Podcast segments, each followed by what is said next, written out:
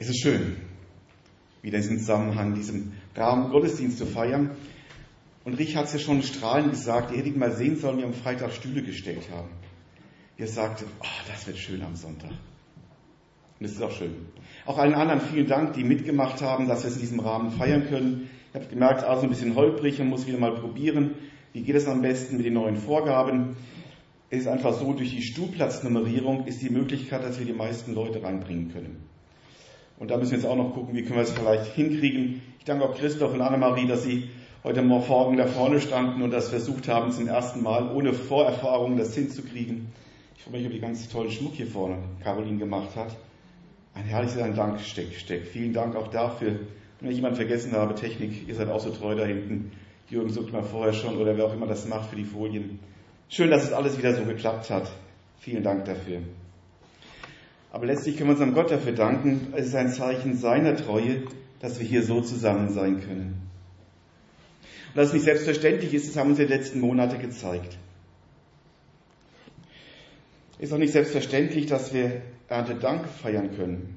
Ich weiß ja nicht, wie es euch ging. Also ich habe es im Kalender irgendwann entdeckt, dachte, oh, man ist irgendwie nur so in Gedanken bei Corona. Dann kommt da vielleicht dazu, das ist auch so ein Gedanke, der mich immer wieder in den letzten Jahren, Jahrzehnten eigentlich schon bewegt, zu diesem klassischen Erntedank, wie er auch so schön in diesem Gesteck abgebildet ist, haben, wir, haben viele Menschen sogar keinen richtigen Bezug mehr. Mir kam so ein alter Vergleich von früher, vielleicht kennen ihn noch manche Älteren, da war mal dieser Satz, macht so die Runde, wozu brauchen wir Atomkraftwerke, bei uns kommt der Strom aus der Steckdose. Das zeigt ja irgendwo, man weiß ja gar nicht mehr, wo es herkommt, es ist einfach da. Und eigentlich geht es uns doch auch so, oder? Wenn wir in die Supermärkte gehen, ist es einfach alles da. Was haben wir in den letzten Monaten vermisst? Klopapier. Vielleicht noch Nudeln, Hefe, so ein paar Sachen. Aber es ist doch alles da. Von was oder von wem leben wir eigentlich? Gott hat da ziemlich eindeutige Aussagen dazu gemacht. Die Bibel finden wir was auch an Israel, kann man sagen, damals. Was bedeutet das für uns heute? Darüber möchte ich gleich, dass wir uns Gedanken miteinander machen. Ich lese zunächst aus 3. Mose 25, die Verse 1 bis 7. Und der Herr sprach zu Mose auf dem Berg Sinai. Rede mit den Israeliten und sprich zu ihnen, wenn ihr in das Land kommt, das ich euch geben werde, so soll das Land dem Herrn einen Sabbat feiern. Sechs Jahre sollst du dein Feld besäen und sechs Jahre deinen Weinberg beschneiden und die Früchte einsammeln. Aber im siebenten Jahr soll das Land dem Herrn einen feierlichen Sabbat halten. Da sollst du dein Feld nicht besäen, noch deinen Weinberg beschneiden. Was von selbst nach deiner Ernte wächst, sollst du nicht ernten, und die Trauben, die ohne deine Arbeit wachsen, sollst du nicht lesen. Ein Sabbatjahr des Landes soll es sein. Was das Land während seines Sabbats trägt, davon sollt ihr essen, du und dein Knecht und deine Magd, dein Taglöhner und dein Weißasse, die bei dir weilen, dein Vieh und das Wild in deinem Lande, all sein Ertrag soll zur Nahrung dienen. Ich möchte mal beten. Herr Jesus, ich danke dir für dein Wort. Ich danke dir, dass du uns dein Wort gibst, durch das du zu uns reden willst. Öffne du unsere Herzen und Ohren, dass wir verstehen, was du uns sagen möchtest, was du am Geschenk auch heute für uns bereit hast. Amen. Wenn ich diesen Text so lese und wenn wir ihn so betrachten, dann ist das zunächst mal eine recht seltsame Anweisung, die Gott hier gibt. Und vielleicht denkt man, auf den ersten Blick hat das gar nicht so viel mit Ernte zu tun. Auf der anderen Seite ist diese Vorstellung vielleicht auch in gewisser Weise attraktiv, wenn ich mir vorstelle, alle sieben Jahre mal so ein Urjahr einlegen zu können. Ein Jahr von dem leben zu können, was man sechs Jahre erwirtschaftet hat und dazu Garantie von höchster Stelle, mach dir keine Sorgen, du wirst genug haben. Unvorstellbar, oder? Wir wollen mal genauer hinsehen, worum geht es Gott eigentlich an dieser Stelle? Was ist so seine Blickrichtung? Als Gott diese Anweisung gibt, lebt Israel noch in der Wüste. Man kann sagen, es hing in der Zeit vom Manna und Wachteltropf. Hing ab von dem, was Gott ihnen dort gibt. Man kann es positiv sagen, Vollpension in der Wüste. Negativ vielleicht ein bisschen einseitige Ernährung. Aber wie lief das ab? In der Zeit, als Gott dieses sagt, im Blick auf die Zukunft, war ihre Aufgabe jeden Tag, fünf Tage lang, am Morgen durften sie rausgehen und Manna sammeln. Gott hat sie versorgt. Und Gott hat gesagt, es reicht nur für einen Tag, sammelt nicht für zwei Tage. Und er sagte, wenn ihr am sechsten Tag sammelt, weil der siebte der Sabbat ist, da dürft ihr für zwei Tage sammeln, aber nicht an den anderen. Und dann hatten die Israeliten genau das, was wahrscheinlich jeder einigermaßen normal denkende Mensch auch tun würde. Vorräte anlegen ist ja nicht verkehrt, oder? Und sie sammelten gleich nicht nur für einen Tag, sondern mehr. Mit dem Ergebnis, es wurde schlecht, von Maden verzeugt, war nicht mehr genießbar am zweiten Tag. Fand Gott gar nicht gut. Und dann kam der sechste Tag und sammelten für zwei Tage und oh Wunder, diesmal wurde es nicht schlecht, keine Maden. Sie konnten am siebten Tag davon immer noch essen. Und da gab es auch am siebten Tag Israeliten, die raus sind, dachten, ich will heute mein frisches Manna sammeln. Da war aber nichts. Schon komische Anweisungen, die Gott gibt, aber interessanterweise sorgt Gott dafür, dass seine Anweisungen funktionieren. Ich glaube, es ist ein ganz starkes Beispiel, es gibt noch mehr in der Bibel, wo wir merken, Gott gehorchen ist aus unserer menschlichen Logik nicht immer nachvollziehbar. Ich kann es nicht nachvollziehen, warum sechs Tage lang am nächsten Tag das Essen schlecht sein soll, aber am sechsten Tag nicht am siebten. Kann ich mit meiner Logik nicht nachvollziehen, aber es funktionierte. Und auch im Neuen Testament finden wir manchmal solche Aussagen in Gottes Wort, wo er sagt, so sollen wir leben und wir sagen, kann doch gar nicht funktionieren, ist doch schwierig, ist unlogisch. Komischerweise funktioniert es, wenn man es ausprobiert, weil Gott dahinter steckt. Ein Theologe sagte mal diesen Satz, den ich erst auf dem zweiten und dritten Versuch selbst damals verstanden habe, der das sehr deutlich beschreibt. Er sagt, Gehorsam geht vor Erkenntnis. Gehorsam Gottes Wort gegenüber geht vor dem, was ich schon verstanden oder begriffen habe. Und wenn ich die Bibel hineinsehe, ob Altes und Neues Testament, entdecke ich immer wieder dasselbe. Es zahlt sich für uns aus, wenn wir Gott ernst nehmen, ihm gehorchen und das auch über unser Gefühl, über unsere Einsicht, über unsere Erkenntnis setzen. Israel musste das hier buchstäblich durchbuchstabieren, in der Zeit schon, als Gott für die Zukunft diese seltsame Anweisung gab, ein Jahr lang das Feld nicht zu bewirtschaften. Übrigens nicht das einzige unlogisch, was Israel erlebte. So ein Rückblick nach den 40 Jahren Wüstenwanderung heißt es, stellten sie fest, hoppla, unsere Kleidung ist überhaupt nicht verschlissen. Also sorry, ich kann das menschlich nicht nachvollziehen. Ich weiß nicht, wer von euch 40 Jahre alte Klamotten anhat, Entschuldigung, Kleidung anhat. Dein Papa. Ich habe vielleicht auch noch ein paar Sachen, die ein bisschen älter sind. Ähm, so 30 Jahre könnt ihr noch was haben, ich habe noch Namen drin von früher. Aber das zieht man normalerweise nicht mehr so an und es sieht auch nicht mehr so aus. Ist nicht logisch. Bei Gott offensichtlich nicht unmöglich. Israel also ist unterwegs und die Situation, wo Gott dieses Wort ihnen sagt, ist Israel nicht in dem Land, um das es geht, es ist noch nicht am Ziel. Und Gottes Ziel für sein Volk, seine Blickrichtung ist, ich möchte euch an einen Ort bringen, an dem ihr in Freiheit als mein Volk in der Gemeinschaft mit mir leben könnt. Es soll ein Land sein, in dem ihr Frieden habt, nicht mehr unterdrückt werdet wie in Ägypten, wo ihr herkommt. Und es soll ein Ort sein, wo ihr nach meinem Wort, nach meinen Geboten, nach dem Vertrag, den ich mit euch mache, lebe, damit ihr mich als euren Gott erlebt. Ich will euer Gott sein und jetzt kommt's. Aber alle anderen Völker sollen an euch auch sehen, wie es ist, mit Gott zu leben. Die sollen merken, wie gut das ist, einen Gott zu haben, dem man vertrauen kann. Und dafür sagte Gott, stelle ich euch Land zur Verfügung, mit dem ihr wirtschaften könnt, dass ihr auch kaufen, verkaufen, anbauen könnt. Aber, das ist für Israel damals die Vorgabe gewesen, es ist und bleibt Gottes Land. Alles ist Gott. 5. Mose 10, Vers 14 heißt es, siehe der Himmel und aller Himmel, Himmel und die Erde und alles, was darin ist, das ist des Herrn, deines Gottes. Das ist Gottes Blickrichtung. Alles gehört mir und ich gebe es meinem Volk zur Bewirtschaftung. Der erste Aspekt, wir werden es gleich noch ein bisschen ausführlicher merken, um den es Gott hier geht, ist, zuerst geht es nicht um das Bewirtschaften, nicht um den Ertrag. Zuerst geht es um die Beziehung, die er mit seinem Volk leben möchte. Und dazu gibt er einen Rahmen, der das ermöglichen soll. Israel sollte hier etwas entdecken und ich glaube, wir werden es nachher noch ausführen, im Neuen Testament ist das ganz ähnlich. Gott geht es ganz um uns. Gott geht es ganz um dich. Er möchte, dass es zuerst um ihn geht, dass wir diese exklusive Beziehung mit ihm leben. Dazu gibt er einen sicheren, verbindlichen Rahmen. Und im Neuen Testament kommt nun Jesus und zeigt uns genau das Gleiche. Er zeigt dir, dass du ihm das Wichtigste bist. Und sagt, ich möchte aber auch, dass du für mich, dass ich für dich der Wichtigste bin. Eine ganz verbindliche, exklusive Beziehung.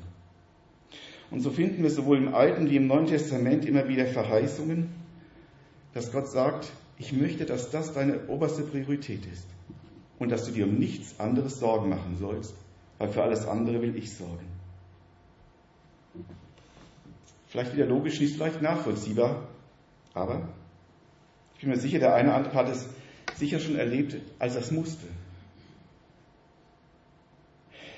Gott geht es darum, dass wir uns ausschließlich an ihm orientieren, sein Wort verbindlich nehmen, das Wort, das Jesus selber ist. Also Jesus an die erste Stelle setzen, in allen Fragen von der Freundschaft bis zur Ehe, von der Berufswahl, vielleicht sogar von der Urlaubswahl. Was ja nicht heißt, dass er bestimmt, wo ich hinfahren darf. Aber ich kann es mit ihm besprechen. Aus Liebe zu ihm, aus der Beziehung zu ihm heraus mein Leben gestalten. Jesus wird uns in allem Gutes tun, wenn wir ihm alles anvertrauen, wenn wir ihm sagen, Jesus, ich gebe dir da nicht nur den Raum mitzureden, sondern dich bestimmen zu lassen. Jeder, der eigentlich mal mit Jesus angefangen hat, hat ja gesagt, Jesus ist jetzt der Herr meines Lebens. Die Herren haben normalerweise die Eigenschaft, dass sie bestimmen, was passiert. Nicht nur ein bisschen mitreden. Gehen wir nochmal zurück zu Israel. Für Israel ist das jetzt in diesem Moment, Gott bringt dich an, deinen, an einen Platz, in dem Milch und Honig fließt. Und das waren gerade aus der Bildersprache aus dem, der damaligen Zeit so die Bilder für Reichtum und Überfluss. Gott sagt, ich bringe dich dahin, wo es dir richtig gut geht. Das war die Blickrichtung für sein Volk. Und das dieser äußere Wohlstand, diese Sicherheit ist nur ein Aspekt göttlicher Fürsorge, um den es gerade an dieser Stelle geht. Er hat noch viel mehr Aspekte. Aber eben für diese Zeit, die kommen wird, gilt nun, ich stelle euch Land zur Verfügung, du darfst es bewirtschaften.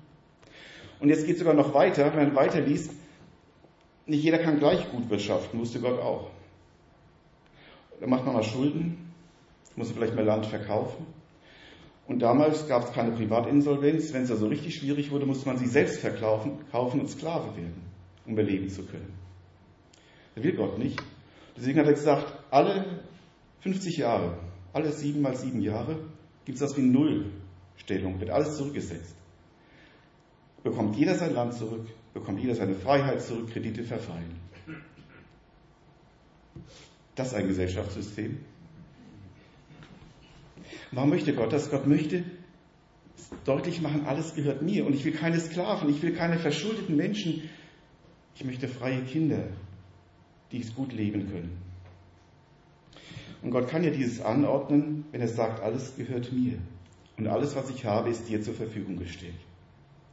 Es ist wirklich ein ungewöhnliches Gesellschaftsmodell und ich glaube, es gibt keine Zeit in Israel, wo das wirklich funktioniert hat. Warum nicht? Weil Gott keine Ahnung hat? Glaube ich nicht. Ich glaube, die Israeliten waren genauso wie wir. Wir schaffen es einfach nicht so zu leben.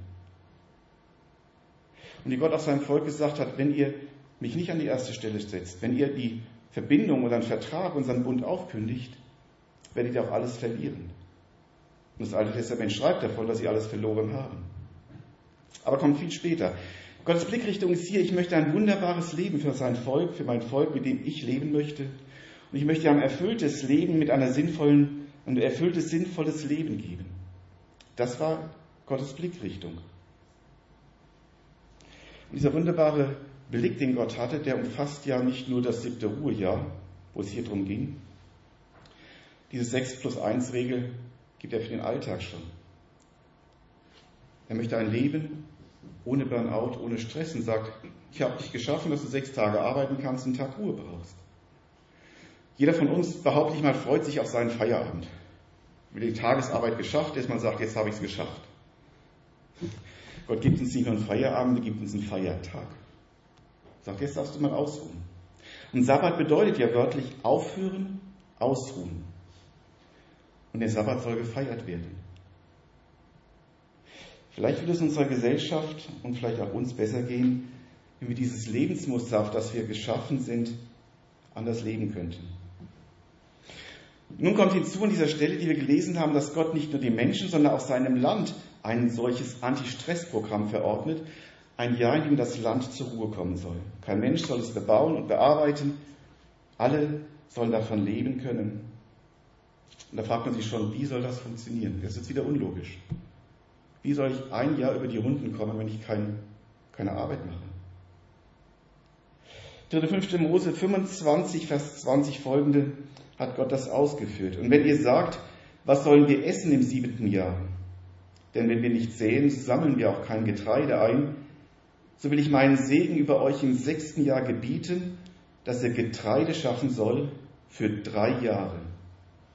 Dass ihr sät im achten Jahr und von dem alten Getreide esst bis ins neunte Jahr, so dass ihr vom alten esst, bis das neue Getreide kommt.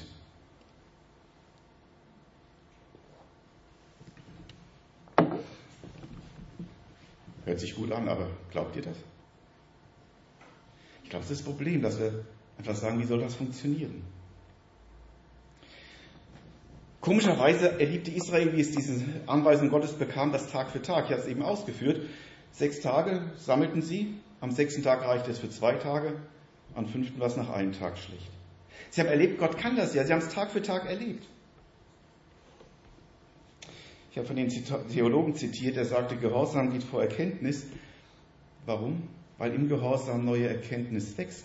Israel hatte, indem sie das gehorchten, gehorchen mussten, erkannt, Gott hält sein Wort, es funktioniert. Auch wenn ich es hier nicht verstehen kann. Aber es funktioniert. Und Israel sollte sich nur darum bemühen, mit Gott zu leben, sein Wort ernst zu nehmen, es darauf ankommen zu lassen, dass Gott für sie sorgt, sich keine Sorgen zu machen.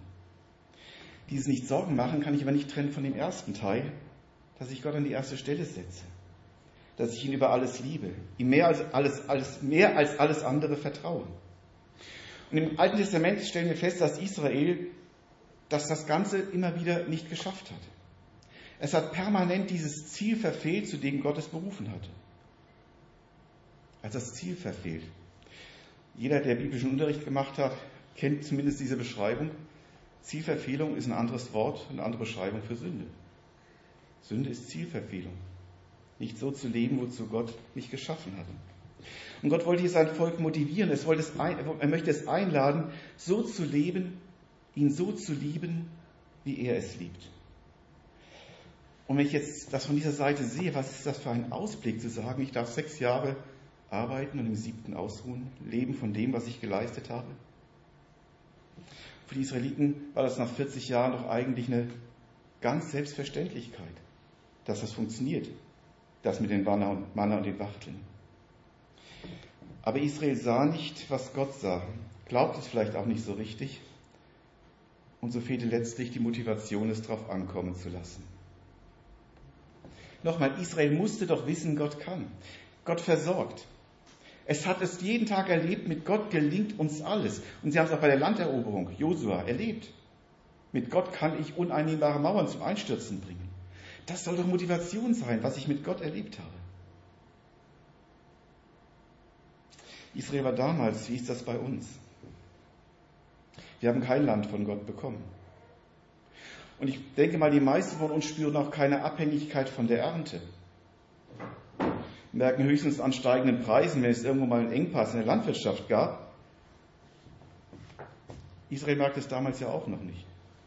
Und Israel bekam damals gesagt, wenn es soweit ist, dann. Jesus sagt zu seinen Jüngern damals auch, wenn es soweit ist, dann. Apostelgeschichte 1, Vers 8 sagt er, ihr werdet die Kraft des Heiligen Geistes empfangen, der auf euch kommen wird, und werdet meine Zeugen sein in Jerusalem und in ganz Judäa und Samarien und bis an das Ende der Erde. Auch hier die Parallele. Mit anderen Worten, wenn der Heilige Geist kommt, sagte Jesus, dann könnt ihr. Der Heilige Geist ist gekommen, wir haben ihn. Und jetzt? Israel hatte die Aufgabe, mit Gott in der Gemeinschaft so zu leben, dass alle Völker sehen konnten, wer Gott ist. Missionarischer Auftrag. Und dazu gab es als Beigabe, um alles andere müsst ihr euch keine Sorgen machen. Nicht um Ernte und so weiter, nicht um Frieden, dafür sorge ich. Sie haben es nicht darauf ankommen lassen, oft, viel zu oft, dann hat es nicht geklappt. Wir haben den Auftrag von Jesus auch bekommen, allen Menschen Jesus zu bezeugen. Sage gleich noch was dazu, aber vielleicht eine, noch eine Zwischenbemerkung, was hat das mit Ernte und Landwirtschaft zu tun? Für die Israeliten war die Landwirtschaft die Quelle ihres Einkommens. Davon lebten sie. Ernte steht für Israel für Existenzsicherung. Für die meisten von uns hängt die Existenz nicht an dem Ertrag einer Ernte ab, aber wir leben auch von dem, was wir uns erwirtschaften können. Und jeder, der merkt, ich kriege kein Geld mehr, ich habe kein Gehalt mehr, der merkt, dass es eng wird. Der lebt das Gleiche. Israel sollte also leben, dass Gott die Existenz sichert und dass es auch reicht, wenn sie im siebten Jahr nicht arbeiten. An dieser Stelle fordert Gott von seinem, forderte Gott von seinem Volk das Vertrauen, den Glauben heraus. Der Prophet Micha lässt gerade den Zusammenhang auch mal deutlich ankündigen, sagt, prüft mich doch, ob ich mein Wort halte. Prüft mich doch, sie haben es nicht mal drauf ankommen lassen. Gott hat sich aber an sein Wort gebunden. Und Israel hörte all diese Worte, allein der Glaube fehlte zu oft. Und lieber ließ man sich in Israel dazu motivieren, und ich kann das ehrlich gut nachvollziehen, sich selbst und seiner Hände Arbeit zu vertrauen. Das, was ich gemacht habe, ist ein gutes Gefühl, wenn es fertig ist. Das sehe ich, damit kann ich was anfangen. Und sagen, ja, jetzt mach du mal. Natürlich soll ich arbeiten und nicht faulenzen. Es geht hier um das sechs Jahre Arbeiten und im siebten Jahr etwas tun oder sechs Tage Arbeit, einen Tag ausruhen. Aber gilt das für uns genauso? Ich würde sagen, ja, denn Jesus hat da sehr deutliche Worte ebenso gesagt. Matthäus 6,31 folgende, macht euch also keine Sorgen. Fragt nicht, was sollen wir essen, was sollen wir trinken, was sollen wir anziehen, denn um diese Dinge geht es den Heiden, die Gott nicht kennen. Euer Vater im Himmel weiß, dass ihr das alles braucht. Es soll euch zuerst um Gottes Reich und Gottes Gerechtigkeit gehen, dann wird euch das Übrige alles dazugegeben. Jetzt kommt es auch wieder. Macht euch keine Sorgen um den nächsten Tag. Lasst Gott sorgen, heißt das. Der nächste Tag wird für sich selbst sorgen. Es genügt, dass jeder Tag seine eigene Last mit sich bringt. Jetzt frage ich uns, welche Blickrichtung haben wir? Wie erleben wir Gottes Versorgen? Gelingt es uns heute besser als damals Israel, Gott zu vertrauen, ihm zu glauben? Motiviert uns die Zusage Jesu, macht euch keine Sorgen, kümmert euch um mich, um mein Reich und ich sorge für euch. Motiviert ihr uns das oder lieber, was ich selber gemacht habe, was ich anfassen kann, was ich greifen kann? Ist das meine Motivation? Was ist denn ein Leitgedanke, wenn du morgens aufwachst und den Tag liest? Ich versuche es mal zu karikieren an dieser Stelle. Wenn ich jetzt das Wort Jesu nehme, dann müsste das so sagen, müsste der Tag so beginnen. Jesus, was kann ich heute, dem kann ich heute alles sagen und erzählen, wie großartig du bist. Jesus, wie kann ich heute anderen zeigen, wie treu du bist? Oder auch vielleicht, Jesus, dem kann ich heute mit all meiner Not, mit, allem, mit all meinem Leiden, dem ich drinstecke, zeigen, wie du mich durch schwere Zeiten trägst. Wie kann heute mein Leben anderen Menschen ein Hinweis auf dich sein? Karikiere, versuche es ein bisschen deutlich zu machen. Natürlich viel vielfältiger und hat viele Bereiche dazwischen. Aber was ist meine Blickrichtung, meine Motivation, in die ich gehe? Oder sind unsere Gedanken, die in den Tag gehen, vielleicht ähnlicher wie diese? Hoffentlich habe ich heute auch noch Zeit, meinem Hobby, meinem Vergnügen nachzugehen. Oder hoffentlich bleibe ich gesund, bekomme kein Corona oder sonstiges. Oder was muss ich noch tun, um eine sichere Zukunft zu haben? Habe ich eine, eine gute Arbeit, wo ich genug Geld verdiene, meine Familie zu versorgen? Oder was muss ich tun für später, um abgesichert zu sein? Was ist meine Motivation für morgen? Was leitet mich? Was ist meine Blickrichtung? Ist die Beziehung zu Gott, für den du leben möchtest, weil er mit dir leben will? Oder so das Gedankenkarussell, wie komme ich nur irgendwie sicher über die Runden? Ich finde eine spannende Frage. Israel sollte alle sieben Jahre erleben, wie Gott sie auch durch Zeiten bringt, in denen sie keine Ernte, keinen Ertrag erwirtschaften können. Und Jesus sagt uns, dass wir Tag für Tag das ihm überlassen sollen. Wir sollen an unserer Beziehung zu ihm arbeiten, sie leben und aus der Beziehung mit ihm heraus alle Themen unseres Lebens angehen. Und da gilt die Verheißung, dann will und kann er auch und wird er auch höchstpersönlich für alles sorgen, was wir nötig haben. Wisst ihr, wann das ganz leicht fällt? Wenn man keine Alternative, keine Wahl hat. Als ich damals mein Theologiestudium auf Krishona machte, hatte ich kein Einkommen, muss ich davon leben. Und ich war erstaunt habe bis heute nicht vergessen, was Gott alles getan hat. Und seit dem Tag, wo ich mein regelmäßiges Gehalt wieder hatte, ist für mich ein Punkt, wo ich viel mehr kämpfen muss. Wo es mir nicht immer gelingt. Wo es mir dann auch am leichtesten fällt, wenn man keine Alternative hat. Aber Jesus möchte nicht die Alternative sein. Er sagt, du, ich möchte das für dich tun. Du bist mir das Wichtigste. Ich möchte das Wichtigste für dich sein. Du sollst dir um nichts anderes Sorgen machen. Dafür will ich sorgen. Gottes Motivation für dieses traumhafte Angebot ist doch das eine, das ist die Liebe, weil er dich liebt.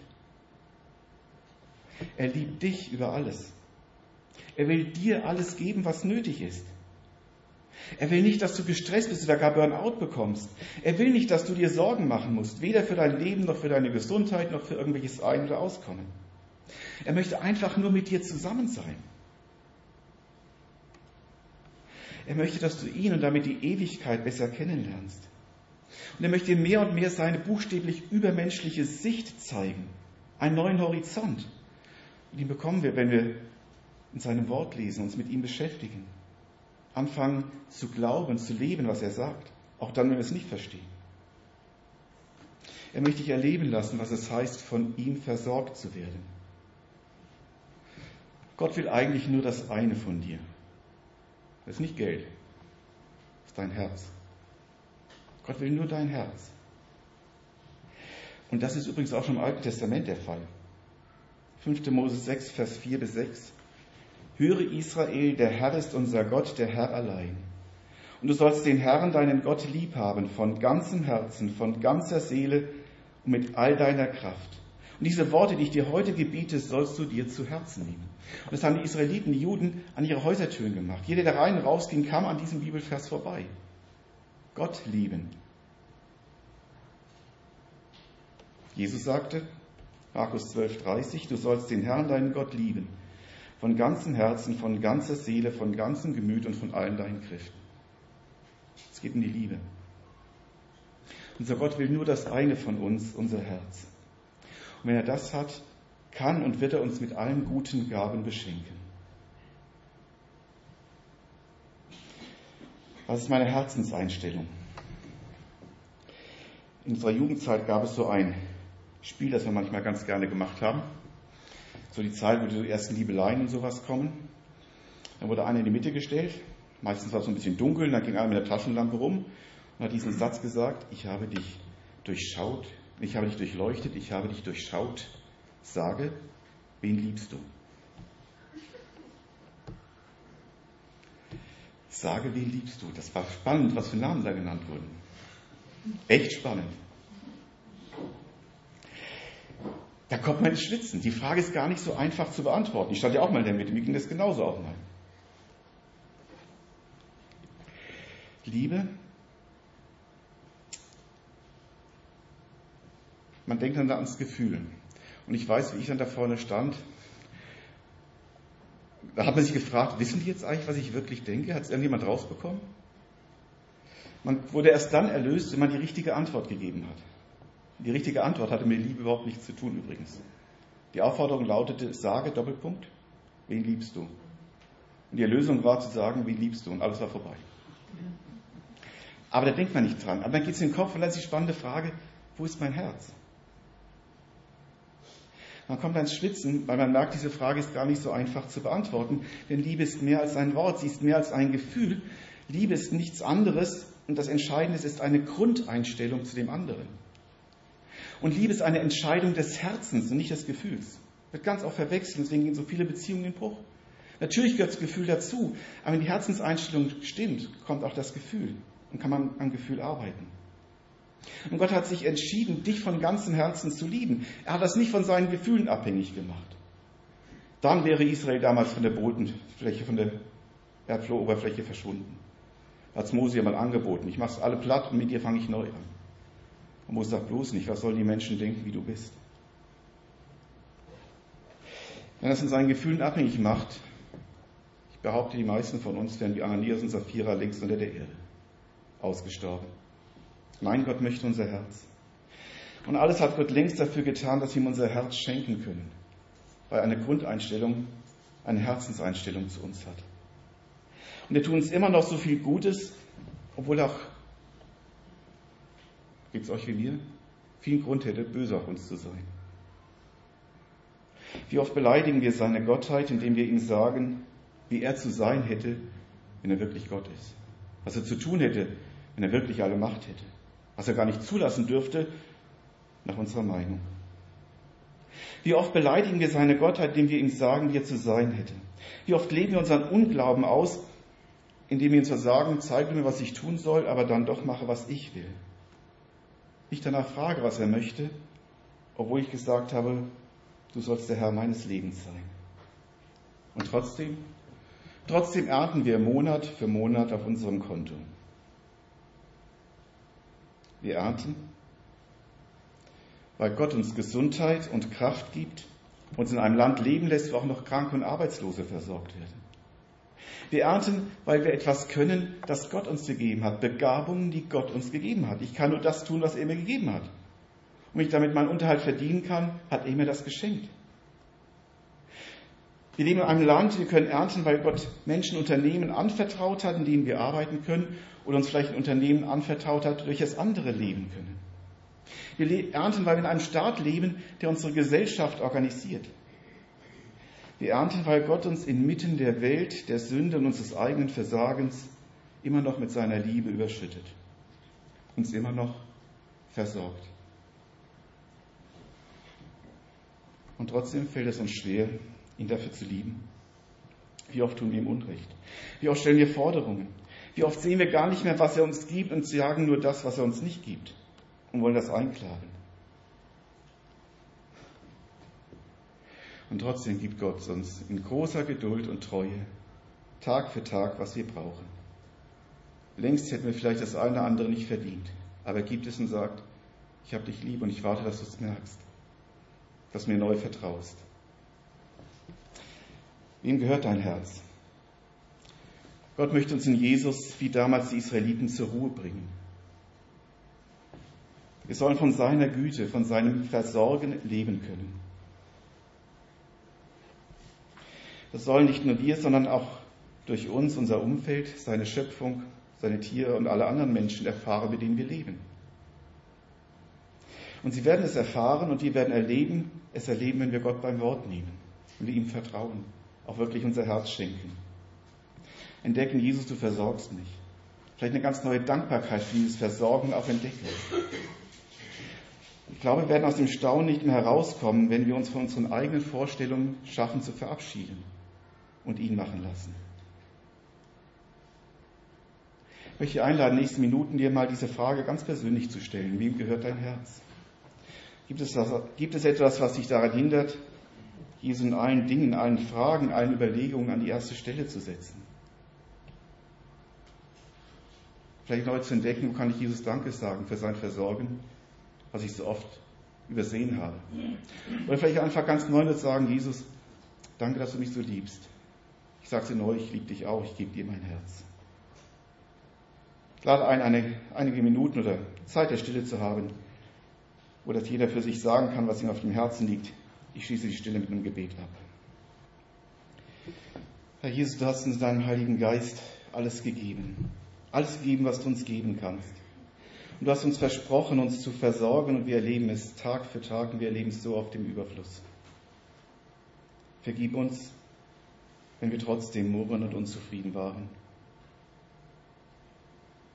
Wir verlangen manchmal von dir, dass du uns mehr geben sollst, erwarten Dinge von dir, die nicht gut und richtig sind. Und gleichzeitig verweigern wir dir viel zu oft unseren Gehorsam, lieben dich nicht, wie du uns liebst, vertrauen dir nicht, glauben dir nicht. Bitte vergib uns, wo immer das der Fall war. Und bitte öffne uns neu die Augen für den Segen, den du uns schenkst, für deine Treue, für deine Güte, für den Reichtum, den du uns gibst. Ganz neu für deine Liebe, mit der du uns liebst, die unbegreiflich ist. Und hilf uns neu dabei, dir unser, Herz, unser ganzes Herz zu geben. Danke, dass wir neu erleben dürfen, wie gut du bist, wie lieb du uns hast. Und das lass zum Segen werden für uns, aber für die Menschen, mit denen wir zu tun haben. Amen.